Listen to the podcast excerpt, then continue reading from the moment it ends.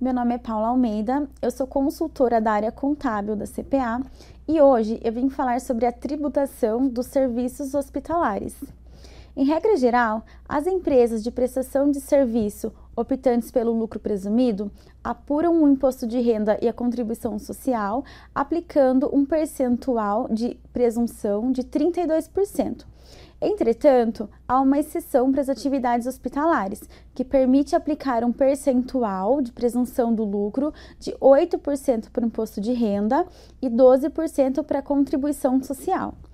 Conforme disposto na solução de consulta COSIT número 145 de 2018, consideram-se serviços hospitalares aqueles vinculados às atividades desenvolvidas pelos hospitais, voltados diretamente à promoção da saúde e os prestados pelos estabelecimentos assistenciais de saúde que desenvolvem as atividades previstas na resolução da Anvisa número 50 de 2002.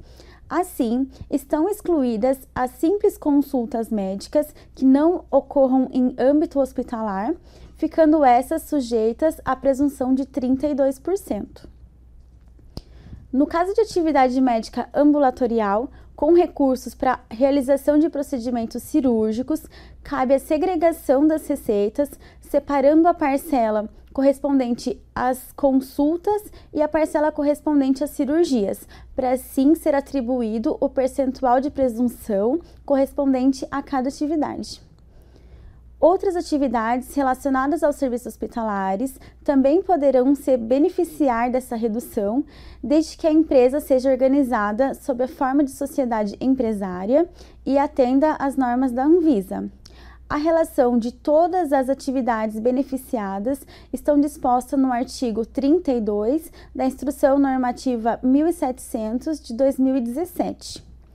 Vale dizer que essa vantagem não se aplica nos casos em que a pessoa jurídica seja organizada sobre a forma de sociedade simples aos serviços prestados em ambientes de terceiros, a pessoa jurídica prestadora de serviço médico ambulatorial com recursos para realização de exames complementares e aos serviços médicos prestados em residência, sejam eles coletivos ou particulares, os conhecidos como home care. Assim, deve-se observar todas as exigências para evitar a utilização do benefício de forma indevida.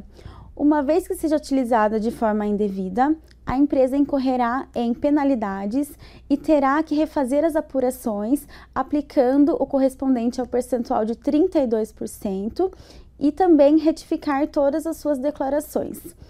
E é isso, esse foi nosso assunto de hoje sobre a tributação dos serviços hospitalares. Muito obrigada e até a próxima!